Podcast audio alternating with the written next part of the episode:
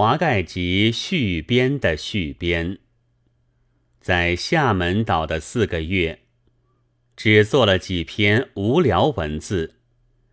除去最无聊者，还剩六篇，称为华盖集续编的续编。总算一年中所做的杂感全有了。一九二七年一月八日，鲁迅记。厦门通信，H M 兄，我到此快要一个月了，懒在一所三层楼上，对于各处都不大写信。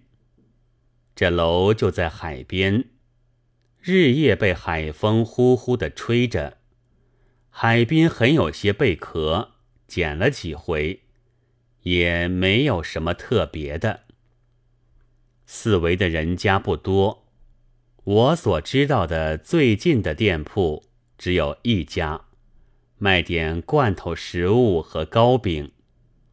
掌柜的是一个女人，看年纪大概可以比我长一辈。风景一看倒不坏，有山有水。我出道时，一个同事便告诉我。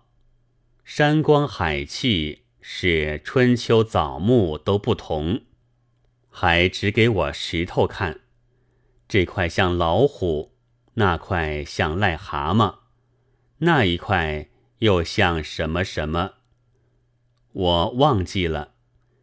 其实也不大相像。我对于自然美、自恨并无敏感，所以即使恭逢良辰美景。也不甚感动，但好几天却忘不掉郑成功的遗迹。离我的住所不远，就有一道城墙，据说便是他住的。一想到除了台湾，这厦门乃是满人入关以后，我们中国的最后亡的地方，委实觉得。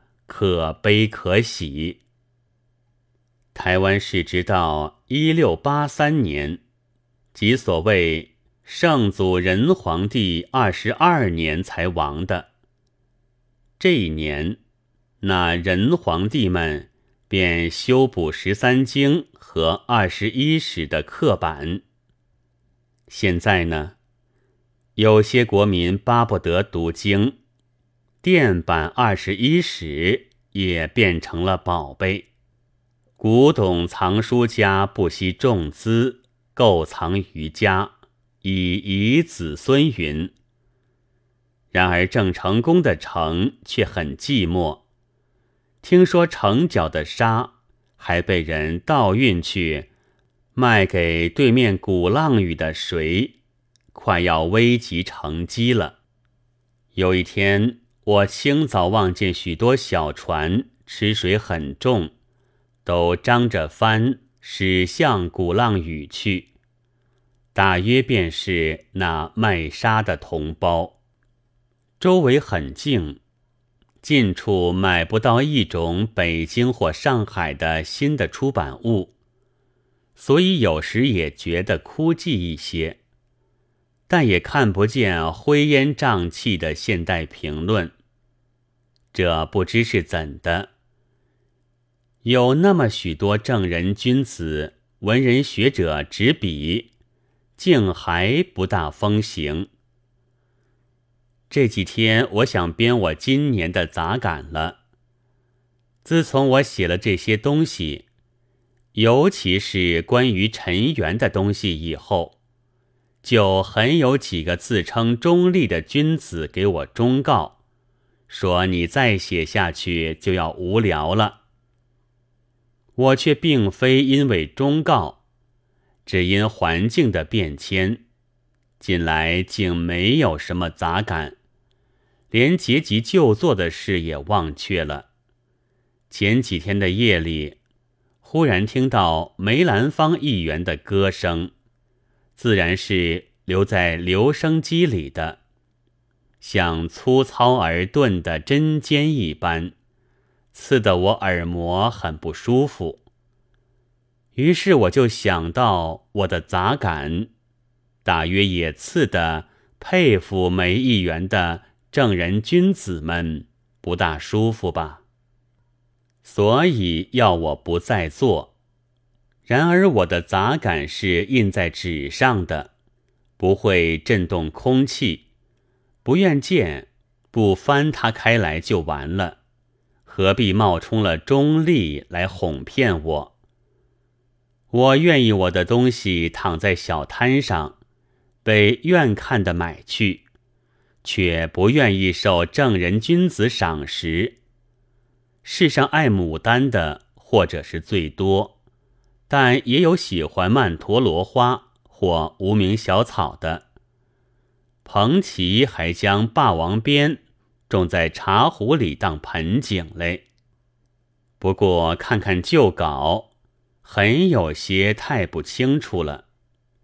你可以给我抄一点吗？此时又在发疯，几乎日日这样，好像北京。可是其中很少灰土。我有时也偶然去散步，在从藏中，这是包利尔讲厦门的书上早就说过的。中国全国就是一个大牧场，墓碑文很多不通，有写先皮某而没有儿子的姓名的。有头上横写着地名的，还有刻着“静息字纸”四字的，不知道叫谁静息字纸。这些不通，就因为读了书之故。假如问一个不识字的人，坟里的人是谁，他道父亲；再问他什么名字，他说张二。再问他自己叫什么，他说张三。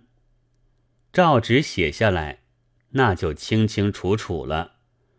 而写碑的人偏要舞文弄墨，所以反而越舞越糊涂。